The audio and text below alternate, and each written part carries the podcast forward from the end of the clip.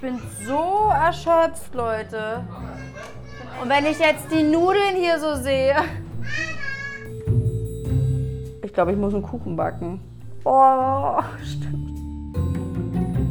Also ich muss ganz ehrlich sagen, ich kann nicht verstehen, wie man freiwillig auf solchen Morgengenuss wie einen schönen Kaffee verzichten kann. Ja.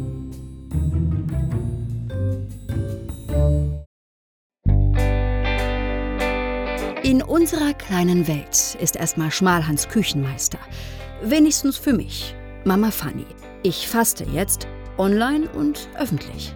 Was Experten dazu sagen, wie das Familienleben das verdaut, ob die Kinder trotzdem noch Nudeln mit Tomatensauce bekommen und was das alles mit Papa Philipp macht, all das in dieser zweiten, leicht abgespeckten Staffel von Unserer kleine Welt. Lise, an Tisch komm bitte, Frühstück. Ich mach gleich eine Tomatensauce, ich wünsche. Ja. Oskar, ran an Tisch. Tag 3 von sieben Fastentagen und ich war wieder mitten im Alltag angekommen. Ja, na klar, würde Mama auch gerne essen.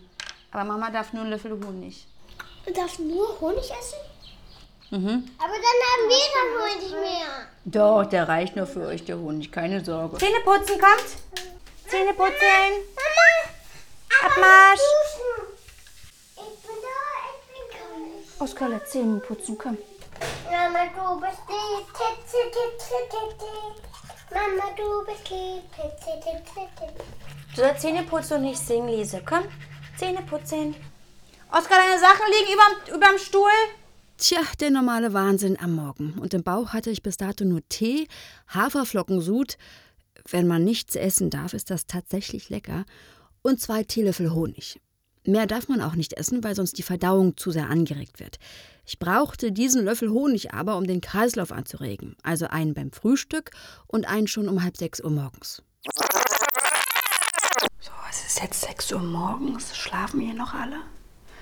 Aber ich dachte mir, ähm, ich stelle mir den Wecker ein bisschen früher, damit ich mit meinem Kreislauf so ein bisschen klarkomme, damit ich gucke, wie es mir geht und dass ich dann Kraft habe quasi für, für die Kids und ähm, weil die ja in eine Kita müssen und genau, ich versuche jetzt hier ein bisschen Morgen-Yoga zu machen, damit ich in Bewegung komme.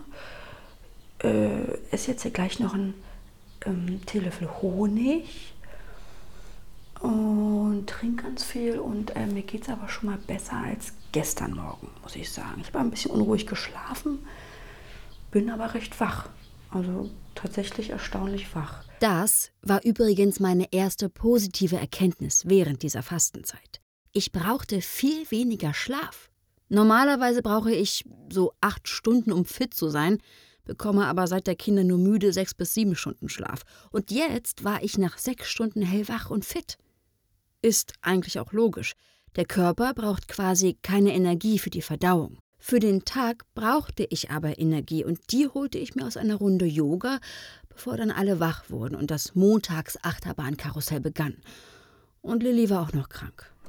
So, jetzt war ich noch schnell beim Arzt, um mir die Kindkrank, äh, den Kindkrank schrieb, da für die Krankenkasse zu holen. Hetze jetzt wieder nach Hause, um ähm, meinen Mann abzulösen, der im Homeoffice ist. Wir haben uns so geregelt, dass ich ihn kindkrank mache, nicht diesmal er. Äh, aber es ist natürlich äh, ja, kontraproduktiv, ne? Ja, dieses Hin und Her und im Auto sitzen, statt irgendwie entspannt irgendwo zu liegen, beziehungsweise entspannt spazieren zu gehen oder sich zu bewegen oder ähm, ja, das ist wahrscheinlich nicht so vom Buchinger gewollt. Ja, und Hunger, Hunger habe ich, nee, Hunger spüre ich eigentlich keinen. Also es ist kein normaler Bauchzustand, den man gerade hat, aber ähm, es ist nicht unangenehm, ich fühle mich fit, ich bin ganz klar da irgendwie und ich bin immer nur so ein bisschen im Alarmzustand und habe Angst, dass mein Kreislauf wieder zusammenbricht, so wie gestern Morgen. Äh, aber sonst geht es mir äh, echt gut. Wären da nicht immer die vielen Challenges, die man während so einer Fastenzeit bestehen muss? Gerade auch dann, wenn man die in den normalen Alltagswahnsinn integriert. Da wäre das Einkaufen zum Beispiel. Guck mal, haben wir alles. Was haben wir im Wagen jetzt hier schon? Brötchen, Kakaomilch, ähm, Orangen, Orangensaft. Essen zu kaufen, das man nicht essen darf, ist doof, um es sacht auszudrücken. Boah, ich bin so erschöpft, Leute. Ich bin echt K.O. Und wenn ich jetzt die Nudeln hier so sehe. Ja, Challenge Nummer zwei. Essen, das zu Hause rumsteht und einen gefährlich anlacht. Gefolgt von Challenge Nummer drei, der innere Schweinehund. Tag 4 und ähm, meine Motivation ist gleich null. Also ich muss ganz ehrlich sagen, ich kann nicht verstehen, wie man freiwillig auf solchen Morgengenuss wie einen schönen Kaffee verzichten kann. Ja? Essen ist so eine tolle Sache und ähm, solange man da nicht irgendwie in sich Sachen reinstopft und zu viel isst, ist das doch das Herrlichste, was es gibt, oder? Also, ich bin heute ein bisschen down. Vom sogenannten Fastenhoch, falls es das denn gibt, war ich noch weit entfernt. Und auch Tag 4 hielt nicht viel Entspannung für mich bereit. Ich ähm, bin jetzt hier ein bisschen im Stress beim Arbeiten, aber äh, es geht schon, ist alles in Ordnung. Ich muss jetzt hier nur nebenbei meine, hm, meine Fastensuppe, ich habe diesmal, oder Philipp hat mir Kartoffelfenchel ähm, Eintopf gemacht, beziehungsweise na, ich darf natürlich nur das Wasser trinken. Die Brühe, Wasser, die Brühe sind ja auch wichtige Mineralstoffe drin, äh, aber die genieße ich jetzt nicht, wie man es eigentlich machen soll, sondern die muss ich so nebenbei essen, weil ich sonst das alles nicht schaffen würde, äh, weil ich ja nachher noch los muss und ähm, ja, das ist alles jetzt ein bisschen, geht alles zu fix einfach. Ja, und auch für Philipp entwickelte sich diese Woche aus hausmännischer Sicht zunehmend suboptimal. Und was sagt Papa? Wir müssen über Brühe reden. Das ist wichtig, denn Brühe, so lerne ich in diesen Tagen, ist das Einzige, was Fastende essen dürfen, was ich faktisch mit Essen assoziieren würde. Das ist eine der traurigsten Erkenntnisse, die ich während Fannys Fastenwoche mache. Außer Brühe gibt es nämlich nur Tee, literweise und Wasser, literweise und Saft, tröpfchenweise einmal am Tag. Und mit Brühe meine ich Gemüsebrühe. Ich koche die für Fanny. Ich bin ja der inzwischen bis auf diese Brühe arbeitslose Koch in unserer Familie. Die erste war ein Klassiker. Zwiebel, Lauch, Sellerie, Möhren, Petersilie, bisschen Ingwer, Knoblauch, Lorbeerblatt, Nelke, Wacholderbeere, was man halt so macht. Ich fand ja, es fehlte ein fettes Hühnchen. Fanny fand, war ein bisschen viel Nelke. Irgendwas ist ja immer. Nach zwei Tagen hatte Fanny dieses dünne Süppchen dann dicke, also Tomatenbrühe. Was es nicht alles gibt. Tomaten, Möhre, viel Zwiebel und was sonst noch an Suppengrün rumliegt, war nicht viel. Zwei weitere Tage später Kartoffelbrühe. Also Kartoffelbrühe, nicht Eintopf. Dagegen wäre nichts einzuwenden gewesen. Sondern Kartoffeln auskochen, rausnehmen, eine Möhre, bisschen Fenchel, bisschen Kümmel, alles wieder rausnehmen und dann das, was übrig bleibt, eine reichlich trübe Tunke, wie ich fand, die ausschließlich nach Kümmel schmeckt und ein bisschen nach Hungertod, was lustig ist, weil die Briten ja sagen, a good broth can resurrect the death, also gute Brühe kann Tote zum Leben erwecken, was ich als Fan von Zombie-Geschichten faszinierend finde, aber ich schweife ab. Abgesehen davon ist keine dieser Plörren so traurig gewesen, als dass man sie mit einer ordentlichen Beinscheibe nicht hätte in ein lukullisches Mahl verwandeln können, was ich schon bald nach Ablauf dieser flauen Woche tun werde. Und keine war so traurig wie das, was Fanny sich jetzt gerade zubereitet, da ich diese gleichfalls dünnen Zeilchen Geist zu Papier bringe. Sie presst Haferflocken aus, bis Flüssigkeit rauskommt. Wisst ihr, wie fest man Haferflocken pressen muss, dass da Flüssigkeit rauskommt? Wisst ihr, was für Flüssigkeit da rauskommt? Das ist wirklich das Traurigste, was ich seit langem gesehen habe. Ach, Papa.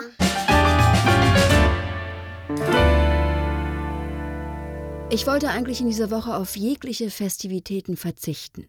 Aber das Kita-Zuckertütenfest meines fünfjährigen Sohnes, das, das konnte ich einfach nicht verschieben. Und hey Leute, ich faste, können wir den Termin, der schon echt schwer zu finden war bei so vielen Eltern, können wir den vielleicht verschieben? Nee, das war auch nicht drin. So, jetzt sind eigentlich alle aus dem Haus hier. Jetzt mache ich noch ein bisschen klar Schiff. Und dann, ja, da muss ich schon anfangen zu arbeiten. Dann muss ich ja, oh Gott, es fällt mir ein, oh, ich muss noch was vorbereiten. Heute ist ähm, nämlich das Zuckertütenfest meines Sohnes in der Kita. Ähm, und ich glaube, ich muss einen Kuchen backen. Oh, stimmt, scheiße. Okay, ich nehme alles zurück. Ich hatte mich Gott sei Dank doch nicht für den Kuchen entschieden, sondern nur für die Melone. Aber auch das ist so, oh, da könnte ich jetzt reinbeißen. Es ist so, ach, es, ist, es ist so, es sieht so lecker aus, so appetitlich und so saftig und es ist doch nichts Schlimmes an einer Melone dran. Warum darf ich die denn nicht essen? Nein, ich darf ja den Melonsaft darf ich ja trinken. Den habe ich ja gestern Abend auch getrunken und ähm, ja, das ist ja bald wieder möglich und ich freue mich schon riesig drauf. Ich freue mich, freue mich, freue mich auf Obst, auf Gemüse, auf frische Sachen. Ja, und ich muss hier mal sagen, also nur weil ich keinen Hunger habe, der Appetit, der lässt sich nicht per Darmreinigung oder Einlauf beseitigen. Und so feiere ich dieses Fest nur mit einer Flasche Wasser in der Hand. Also es gibt jetzt hier lecker Buffet und Sekt und ähm, allerlei Süßkram und oh, leckere Sachen, Brötchen, Würstchen und so weiter. Äh, es hat mich noch keiner gefragt, warum ich nichts trinke und nichts esse. Naja, aber ich spreche es auch nicht an. Ähm, aber es ist schon echt doof, nicht anstoßen zu können, ähm, nicht essen zu können. Das ist schon nicht sozialverträglich. Was sagst du? Du warst ja vorher nicht äh, dick, aber du hast ja abgenommen. Oh. Ja? Ey, Ich faste bist gar nicht mehr gerade. so Du dick. fastest. Na, ich weiß wie, kom komplett oder? Du isst ja nicht. Hat dir doch Karin bestimmt erzählt. Nein, du isst ja nicht. Machst du Intervallfasten? Nee, ich mache tatsächlich Heilfasten gerade. Aha, also eine Gewichtsabnahme, die vorher ja nicht Ziel war, die fällt offenbar an Tag 4 schon auf. Bis dato hatte ich zwei Kilo verloren. So, es ist jetzt äh, 19 Uhr. Ähm, ich bin jetzt schon los mit den Kindern vom Zuckertütenfest, weil äh, ich ähm, ehrlicherweise das auch nicht mehr ausgehalten habe. alle trinken, alle essen. Kinder sind aber auch müde, also ist auch mal eine andere Sache. Aber alle anderen standen natürlich noch da und haben äh, gefeiert und die Kinder haben gespielt. Das war natürlich auch ein bisschen blöd, ne? Memo to myself. Nächstes Mal muss ich mir für so eine Veranstaltung, falls ich noch mal sowas machen sollte, irgendwie meinen Abendsaft mitnehmen. Sonst halte ich das nicht durch. Also gut, halten wir fest. Essen hat nicht nur was mit Sattwerden zu tun. Essen verbindet, Essen macht glücklich und Essen stillt verschiedene Emotionen. Ach, was hätte ich drum gegeben, abends ein Stück Schokolade zu essen, einfach weil es an Abenden, an denen ich K.O. vom Tag bin, einfach dazugehört. Also so gesehen an fast jedem Abend. Aber brauchen tue ich es eigentlich nicht. Emotionales Essverhalten oder anders Essen für die Seele, wie fest verankert das eigentlich in unserem Leben ist, darüber habe ich mit Dr. Marlies Gruber gesprochen. Und bei mir ist jetzt Dr. Marlies Gruber. Sie ist Geschäftsführerin des Forum Ernährung heute. Frau Gruber, schön, dass Sie bei mir sind. Vielen herzlichen Dank für die Einladung. Ähm, Frau Gruber, ich bin ja so ein Typ, wenn es mir nicht gut geht, dann greife ich nach Süßigkeiten. Wie sehr ist denn unser Essverhalten so von der Tageslaune abhängig? Das ist äh, sehr, sehr unterschiedlich. Also zum einen können wir sagen, dass Emotionen unser Essverhalten mitsteuern und prägen, das ist ganz normal. Äh, und, und da gibt es auch immer wieder ganz viele unterschiedliche Gründe, ob wir gut gelaunt sind oder ob wir eben traurig sind oder Ärger haben oder gestresst sind. Und wie, wir sehr, wie sehr wir da reagieren, hängt auf der einen Seite mal ganz grundsätzlich davon ab, um welche Tageszeit es sich handelt oder um welche Mahlzeit es sich handelt. Wir wissen zum Beispiel, dass das Frühstück eine Mahlzeit ist, die eigentlich sehr, sehr konstant ist. Da ändert sich nicht wahnsinnig viel, uh, unabhängig auch von den Emotionen. Vielleicht essen wir manchmal einfach unter Stress dann ein bisschen weniger zum Beispiel. Ganz große Unterschiede gibt es uh, zwischen Männern und Frauen. Da wissen wir, dass eben Frauen zum Beispiel bei Stress eher mehr essen, bei Traurigkeit eher mehr essen und wenn sie fröhlich sind, eigentlich eher weniger. Und bei den Männern ist es genau umgekehrt. Die Männer essen eher weniger, wenn sie gestresst und traurig sind, so sie sich diese Emotionen überhaupt zustehen und ein bisschen mehr, wenn sie in guter Laune sind. Also Gefühle können unser Essverhalten schon ganz schön steuern. Ähm, aber entwickelt sich dieses emotionale Essverhalten erst im Laufe des Lebens? Ja, im Prinzip beginnen wir schon bei der Geburt damit, schon mit dem Stillen, also wo wir genau wissen, dass ja das Stillen ein ganz groß, großer Faktor ist für das Binding, also für diese Mutter-Kind-Beziehung. Und das geht natürlich dann auch in der Kindheit weiter. Also wir, wir sehen in vielen Studien, dass jene Kinder, die wenig Zuwendung zum Beispiel erhalten, dass sich die dann das oft über das Essen dann äh, holen und eigentlich kompensieren. Das heißt, wenn Sie einen quasi Liebesersatz übers Essen holen. Und wir sehen auch, dass es natürlich über äh, gerade die Kindheit ganz stark die Vorbilder wirken. Das heißt, wenn die Kinder sehen, dass die Eltern äh, bei Stress, bei Traurigkeit, bei Ärger, bei Ängstlichkeit äh, mehr zu essen äh, anfangen oder eben vermehrt in die Naschlade oder so greifen äh, und sehen, aha, so kann das funktionieren, dass ich mich selbst irgendwie im Balance halte, dass ich irgendwie meine Emotionen reguliere, dann übernehmen das die Kinder deutlich eher und sie haben auch dieses Essverhalten dann noch, selbst wenn sie schon von zu Hause ausgezogen sind und dann noch über viele Jahre hinweg. Okay, also das prägt dann doch enorm. Ähm, gibt es noch eine andere Station im, im, Leben, wo das eventuell sich entwickeln könnte, oder ist das tatsächlich, rührt das tatsächlich nur aus der Kindheit her? Nein, die, die, Kindheit ist sicherlich immer eine der, der, prägendsten Phasen für unser Essverhalten, auch äh, welchen Zugang wir, wir erleben. Und dann ist es natürlich, also auf der einen Seite das Kleinkindalter, dann ist natürlich in der Pubertät immer ein ganz kritisches Alter, also wo wir einfach auch sehen, dass es so äh, auf der einen Seite einen Bewegungsknick gibt, das heißt, wo man sich weniger bewegt und, und, und, und, und, und, und auch anders ist oder wo auch einfach auch so dieses Körperverständnis sich ja auch entwickelt. Eine, eine sehr kritische Phase gerade auch äh, für, für Selbstwertentwicklung. Entwicklung, für Selbstbewusstseinsentwicklung und wo, wo eben auch viele äh, Fenster sozusagen auch für Essstörungen äh, aufgehen. Das ist ja oft einfach eine, eine sehr emotionale und, und, und, psychologische Komponente dahinter. Hm, später im Leben ja, immer dann, wenn es einfach auch mit, mit, mit, mit äh, großen Umwälzungen zu tun hat. Und wir können sagen, Essen ist etwas wie ein soziales Totalphänomen. Wir essen anders, je nachdem, welchen Job wir haben, je nachdem, äh, mit wem wir zusammenleben, wo wir zusammenleben, wie das Angebot rundherum ist, wie einfach auch die Stimmung rundherum ist. Das sind ja viele Faktoren, die auf uns einwirken. Und, und, und so haben wir ganz viele Schrauben sozusagen, die einfach auch aus unserem Essverhalten drehen. Und eine Schraube ist die Emotion. Hm. Und ähm, wenn man das überhaupt so sagen kann, auf was greifen wir äh, meistens bei Stress zu, auf was bei Angst oder Trauer? Ähm, kann man das so definieren oder, oder kann man das gar nicht so festlegen? Ja, zum einen ist beim Stress so, äh, dass ja nicht alle wirklich mehr essen, sondern das ist so, dass äh, diejenigen, die eigentlich sagen, sie essen überhaupt nicht anders. Bei Stress macht fast den Großteil der Bevölkerung aus. Und dann gibt es diejenigen, die sagen, sie essen mehr und diejenigen, die sagen, sie essen weniger und die halten sich ungefähr die Waage. Äh, und also das sind einfach ganz, ganz starke interindividuelle Unterschiede. Und wenn, wenn, dann, wenn wir bei denen sind, die mehr essen bei Stress, dann steht tatsächlich ein bisschen so das, das, das, das Süße und das, das Fette ein bisschen mehr in dem Vordergrund.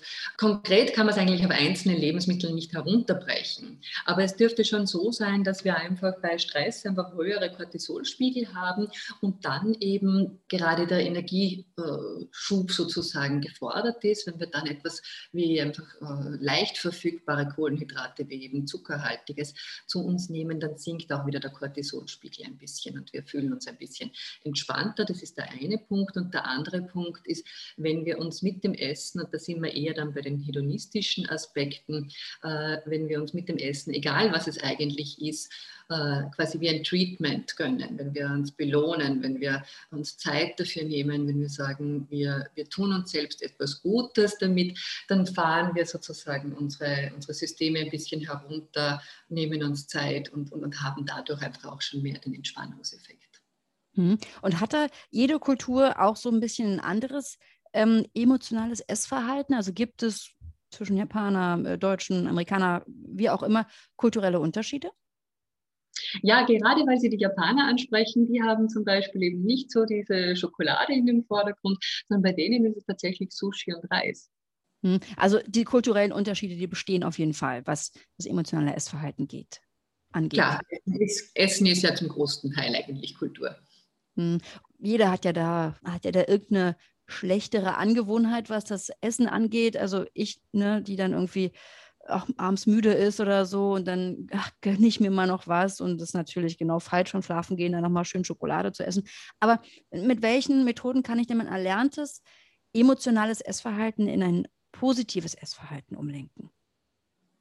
Da gibt es unterschiedliche Ansätze. In erster Linie ist es schon mal sehr wertvoll, wenn man eher darauf schaut, äh, nicht zwingend, äh, was man isst, sondern eher, wie man isst, wann man, wann man isst, mit wem man isst, wo man isst, warum eigentlich. Ne? Ist es einfach so ein bisschen zu analysieren, ist mir gerade langweilig, äh, ist es einfach Gewohnheit, tut es mir wirklich gut, brauche ich wirklich die Menge, äh, esse ich jetzt einfach mehr, weil gerade mehr dasteht, spüre ich so mein, mein, mein, mein Hunger- und Sättigungsgefühl. Das heißt, hier einfach einen sehr achtsamen Fokus darauf zu legen und, und, und die, die Körperempfindungen einfach wirklich klarer wahrzunehmen. Das ist schon mal ein, ein, ein sehr guter Ansatz und einfach auch die Mengen ein bisschen im, im, im, Griff zu haben oder einfach ein bisschen zu überlegen. Also die Schokolade vom Schlafengehen ist in Wahrheit nicht das Problem. Das Problem ist nur, wenn Sie die ganze Tafel essen. Wenn Sie zwei Stückchen äh, genussvoll auf der Zunge schmelzen lassen, ist ja im Grunde ein wunderbare, eine wunderbare Sache. Das heißt, das Genießen an sich kann eigentlich schon ein sehr, sehr großer Faktor sein. Und äh, da gibt es ja auch psychologische Untersuchungen dazu, dass gerade bei Menschen, die zu Depressionen neigen oder die eben Essstörungen haben, dass man denen eigentlich sehr, sehr bewusst ein Genusstraining verschreibt sozusagen, ne? damit sie ihre hedonistische Nische auch finden und bespielen können und sich wirklich sehr, sehr bewusst auf diese Körpererfahrung einlassen und hier eine, eine gewisse Fähigkeit entwickeln. Und dazu braucht es eigentlich, und das hat der Dr. Rainer Lutz also aus Marburg, hat da vor vielen Jahren eben seine Genussschule auch äh, entwickelt und da sieben Regeln auch zum Genießen lernen aufgestellt. Da zählt auf der einen Seite dazu, dass man natürlich weiß, genießen ist erlaubt, nichts ist verboten, ne? äh, dass man sich Zeit nimmt dazu, dass man sich wirklich konzentriert dabei, dass man wirklich so, so eintaucht und, und macht, wie schmeckt das, ne? wonach riecht das, was macht das mit mir. Ähm, dass ich meine Erfahrungen natürlich auch sammeln muss, dass ich äh, was haben wir noch? Ja, Maß und Ziel ist natürlich ein großes, ein großes Thema beim Genießen. Also es ist immer so nach dem Motto, weniger ist mehr. Es liegt mehr in der, in der Abwechslung, mehr in der Vielfalt und nicht von den einen großen äh, Speise oder von einem großen Produkt. Hm. Also mehr Achtsamkeit, mehr Genießen beim Essen, um auch so ein bisschen die, die emotionalen Tücken da so ein bisschen rauszunehmen, beziehungsweise das Ganze umzulenken. Habe ich das jetzt richtig verstanden? Das wäre am besten. Ja, also mit dem Genießen und, und, und, Achtsamkeit kann man schon sehr, sehr viel erreichen, weil man einfach einen, einen positiven Aspekt in den Vordergrund stellt und, und sich damit ja eigentlich auch, und das äh, sehen wir auch bei unterschiedlichen Untersuchungen, dass jene Menschen, die genießen können, eine höhere subjektive Lebensqualität wahrnehmen. Die sind äh, generell gesundheitsorientierter, sie sind entspannter, sie, sie sind äh, optimistischer, sie sind auch irgendwie äh, leistungsfreudiger und, und, und haben einfach einen, einen sehr viel positiveren Zugang auch zum Essen. Und, und ja, genießen und gesund essen geht einfach Hand in Hand, können wir sagen. Sehr schön. Das war Dr. Malis Gruber. Ich bedanke mich ganz herzlich für das Gespräch. Vielen Dank. Vielen Dank für die Einladung. Diese Folge hier ist fast geschafft. Und auch der Tag war fast geschafft. Ach nein, nicht ganz. So, ich gehe jetzt mal für einen Einlauf aufs Klo. Ich jetzt erstmal zu, ja? Okay. Ja, doch, wenn der Darm nicht arbeitet, dann muss das, was sich ja da ablagert, trotzdem irgendwie raus. Übrigens, Einläufe sollen super bei Migräne wirken. Jetzt denkt sich wahrscheinlich der ein oder andere, okay, wann kommt sie zu dem Teil der Heilfastenzeit, der angenehm ist? In der nächsten Folge. Versprochen. Denn dass man quasi high vom Fasten werden kann, das habe ich buchstäblich erlebt.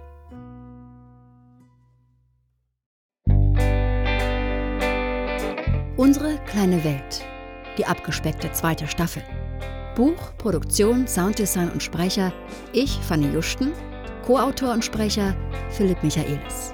Falls ihr keine weiteren Folgen verpassen wollt, freuen wir uns, wenn ihr diesen Podcast abonniert und weiterempfehlt.